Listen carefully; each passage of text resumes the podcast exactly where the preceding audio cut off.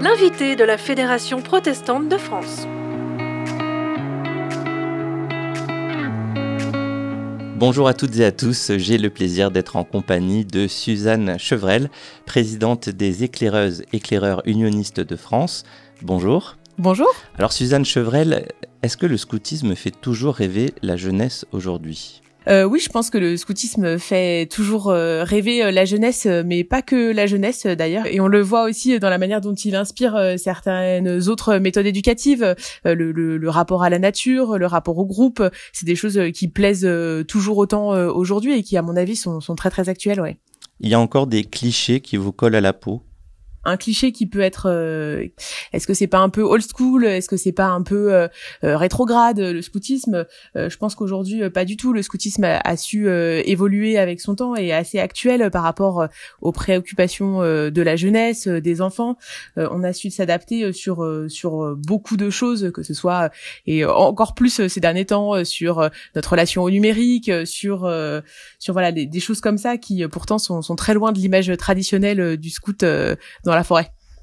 On peut avoir quelques chiffres euh, de, du nombre d'enfants, de bénévoles qui sont engagés et comment ces chiffres euh, évoluent avec le temps? Oui, bien sûr. Euh, alors aujourd'hui, les éclaireuses et éclaireurs unionistes, euh, sur euh, voilà, en moyenne sur euh, une année, c'est 6000 membres, 1500 adultes responsables et cadres qui, qui s'occupent voilà de faire tourner l'association, d'encadrer, et du coup 4500 jeunes qui sont répartis en trois tranches d'âge, voilà répartis sur sur toute la France avec plus d'une centaine de groupes locaux répartis sur toute la France métropolitaine. D'un point de vue pédagogique, quelle est votre particularité? Quels sont euh, vos outils? Alors le scoutisme, ça repose sur euh, sur beaucoup de choses.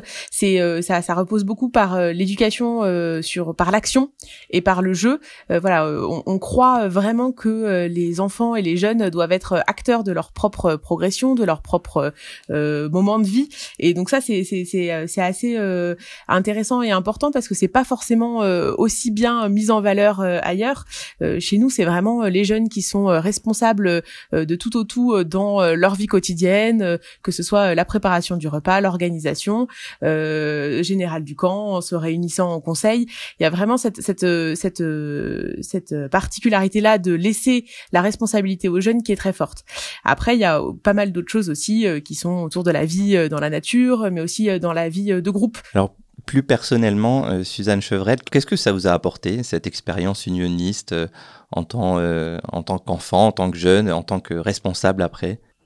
Euh, moi, ce que je, ce que j'en retire, et je pense que c'est c'est quelque chose que je partage avec beaucoup, c'est euh, à la fois euh, un certain sens de la débrouillardise, mais qui se qui se qui se à tout niveau. C'est-à-dire que enfant euh, c'est plus de la débrouillardise un petit peu euh, technique euh, de d'apprendre à faire les choses tout seul. C'est c'est c'est assez rare finalement que aussi jeune on soit responsable de ses affaires de comment comment les choses se passent.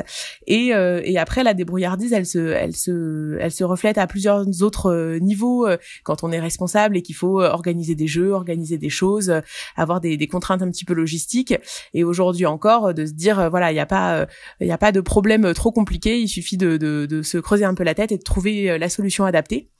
Et ensuite, euh, je pense que c'est euh, pareil, ça apporte une un, sens de comment dire de l'optimisme et de, de, de de voir les problèmes plutôt comme des comme des défis et de trouver des solutions adaptées plutôt que de se laisser effondrer et ça je pense que c'est quelque chose qui est très très fort dans le scoutisme et qui est beaucoup porté aussi par tout cet esprit d'équipe et de, de collectif qu'on qu'on essaie de, de de, développer. Vous avez un souvenir marquant qui, qui vous vient là? Euh, c'est une question qu'on me pose souvent et j'ai beaucoup de mal à, à, à, sortir un seul euh, souvenir. Je trouve que c'est euh, compliqué. C'est tellement de souvenirs qui sont aussi entremêlés les uns avec les autres. Euh, moi, je j'ai un peu toujours tendance à répondre que mes meilleurs souvenirs, c'est pas des choses euh, assez incroyables ou assez extraordinaires, mais c'est plutôt ces petits moments de vie quand on est sur un camp et que les choses se passent bien et que voilà, on, on, on, peut profiter ensemble. voilà d'un coucher de soleil ou d'un moment un petit peu calme et, voilà c'est c'est c'est peut-être moins moins extraordinaire mais c'est des souvenirs qui marquent je trouve à vie ces, ces petits moments de, vie tout tout simples mais mais qui sont peut-être une façon de redécouvrir justement la, la simplicité de la vie, de la nature et des enfants qui n'ont pas forcément l'occasion et, ce sont des choses que vous pouvez proposer aussi aujourd'hui. Ouais, c'est ça. Et de la et finalement de la de la richesse des relations humaines euh, sans sans tous les filtres qu'on peut avoir aussi euh, de euh, tout simplement être ensemble et, et, profiter les uns des autres. Alors en ce moment, on vit une crise sanitaire, ça n'aura échappé à personne. comment ça vous impacte dans vos activités chez les éclaireuses et éclaireurs unionistes de France? Alors ça nous impacte euh, évidemment euh, à cause des, restrictions. Euh, on a beaucoup d'activités qui ont dû être annulées ou reportées. je pense que c'est important de dire que ça nous a finalement impacté euh, moins que ce qu'on aurait pu euh, craindre. Et ça c'est vraiment euh, grâce à, à l'engagement et puis à la comment dire à la persévérance de tous les responsables un peu partout qui ont su s'adapter se, se voilà se construire des nouvelles solutions passer à distance quand il fallait se réadapter le, le format de leur sortie. Parce qu'aujourd'hui dans les périodes non confinement on a on a eu le droit de faire des sorties mais pas des week-ends comme ce qu'on a l'habitude de faire. Donc voilà beaucoup d'adaptation et grâce à eux, euh, on arrive à s'en sortir euh, pas aussi mal que ce qui, ce qui aurait pu euh, se passer. néanmoins, c'est sûr que c'est pas une période facile. on tourne avec des bénévoles qui commencent à être aussi un petit peu fatigués de cette situation toujours changeante où c'est difficile de se projeter. et, et voilà. Et pareil pour les parents, on, on, sent qu'il y a moins de, on a moins de nouveaux inscrits que les années précédentes, et on sent que sur les chiffres, ça a un petit impact. Donc on a, on a un vrai objectif cet de pouvoir proposer des, des camps euh, un peu partout, de pouvoir faire vivre de l'activité, en espérant que ça, ça nous, euh, ça nous fasse un peu tremplin pour l'année prochaine euh, et que qu'on arrive à, faire, à continuer à faire vivre toutes ces activités partout, quoi. Alors justement, pour les camps de, cet été, il y a encore des points d'interrogation, je suppose. Qu'est-ce que vous attendez de, de l'État en termes de, de, règles possibles à appliquer pour vivre ces camps dans de bonnes conditions?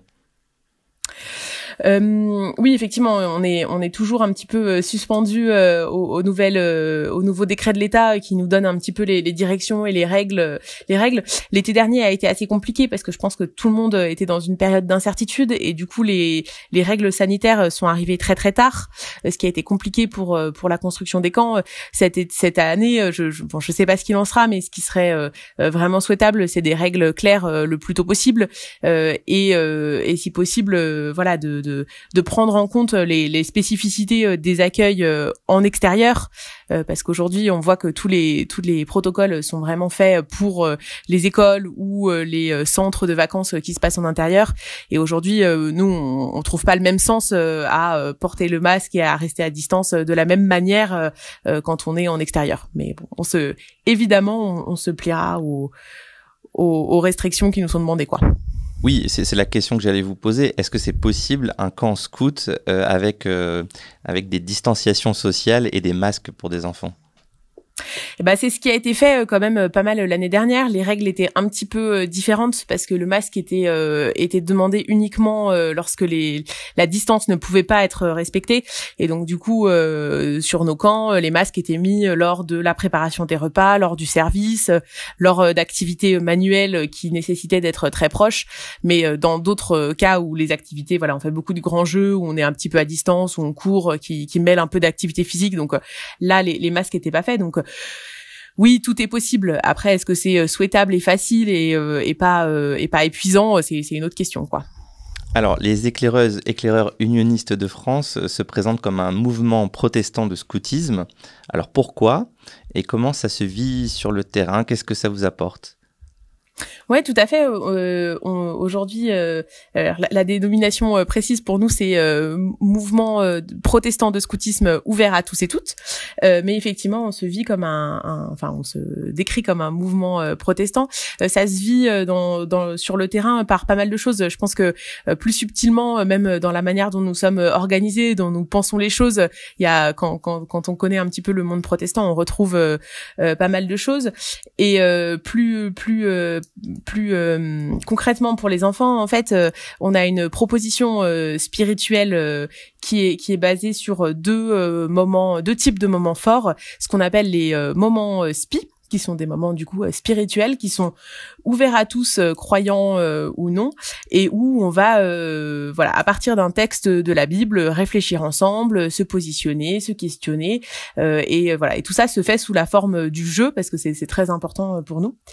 Et ensuite, on a ce qu'on appelle les moments de louange, qui sont vraiment des moments de louange. Donc pour pour les pour les croyants, mais bon, les autres sont invités aussi s'ils le souhaitent le venir, mais c'est des moments un peu plus facultatifs où on va voilà venir chanter, prier euh, ensemble euh, pour, euh, pour répondre à cette envie, à ce besoin des enfants. Alors sur cette base de, de mouvements protestants, vous avez des partenariats, notamment avec l'Église protestante unie de France, avec qui vous organisez cet été un, grand événement, un grand rassemblement de jeunes qui s'appelle Le Grand Kiff. Alors, est-ce que vous pouvez nous en parler et nous dire un petit peu quel sera le programme? Alors oui, euh, du coup, euh, ce, ce, cet événement, c'est effectivement le, le rassemblement euh, de jeunesse proposé par les PUDF sur lequel nous sommes partenaires. C'est, c'est vraiment très intéressant pour nous et puis on est aussi très content de pouvoir vivre ce rapprochement à tous les à tous les niveaux parce que c'est à la fois institutionnellement un, un, super partenariat et en même temps la volonté qui est partagée de partout, c'est de dire qu'il faut que ce soit un partenariat qui serve aussi au plus local, au, au groupe de jeunes et au groupe scout à se rencontrer à vivre des choses ensemble parce qu'on pense qu'il y a, y a beaucoup de richesse là-dedans. Euh, du coup, c'est un événement euh, qui se déroule euh, du 29 juillet au 2 août à Albi pour les 15-20 ans et dont la thématique c'est la terre en partage. Donc des réflexions qui sont qui sont très intéressantes et dont lesquelles dont on se sent aussi assez proche chez chez les unionistes. À la fois la terre en partage sur une sur une dimension assez écologique environnementale et, également euh, la terre en partage plus voilà une réflexion autour de euh, des migrations, de comment est-ce que on se partage équitablement les choses, de justice sociale. Enfin voilà, beaucoup beaucoup de réflexions qui dont on se sent proche et et, qui on, on, le sait intéressent les, les jeunes aujourd'hui tout particulièrement. Alors là, quand on réalise cette interview, on est le, 23 avril. Euh, quelles sont les informations euh, dont vous disposez euh, sur justement la crise sanitaire actuelle, ce qui sera possible ou pas possible, les plans B, les plans C de ce grand rassemblement? Alors, ce qu'il faut savoir, c'est que cet événement était initialement euh, prévu euh, pour l'été 2020 et qui avait été euh, du coup qui a été reporté du fait de la crise sanitaire. alors aujourd'hui, au vu de la situation, on pourrait se dire oui, mais qu'en est-il aujourd'hui? Ce qu'il faut voir, c'est que cette année de report, elle a servi à faire des ajustements, des des réflexions autour de cette cette question-là. Et aujourd'hui, l'équipe organisatrice prend vraiment en compte tout ce qui peut être pris en compte dans l'organisation, avec notamment euh, pas mal de, pas mal d'aides extérieures sur les questions euh, alimentaires et, euh, et d'hygiène, ce qui, ce qui peut assurer le fait que cet événement puisse se tenir dans de bonnes conditions. voilà.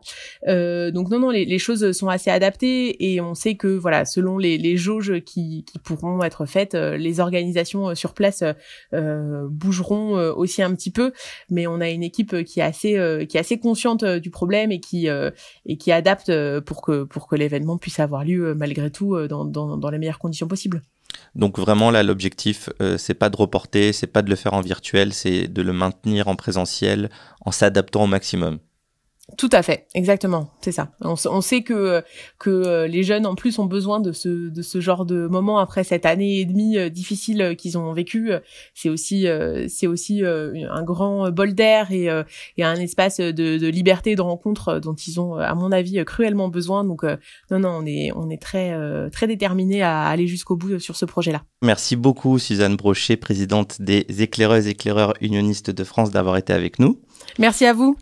Et pour plus d'informations, rendez-vous sur euh, votre site internet eeudf.org. Vous pouvez réécouter cette émission sur le site de votre radio ou sur protestantpluriel.org, rubrique Radio FPF, et sur toutes les plateformes de podcast et les applis mobiles. A bientôt pour un nouvel invité de la Fédération protestante de France. L'invité de la Fédération protestante de France.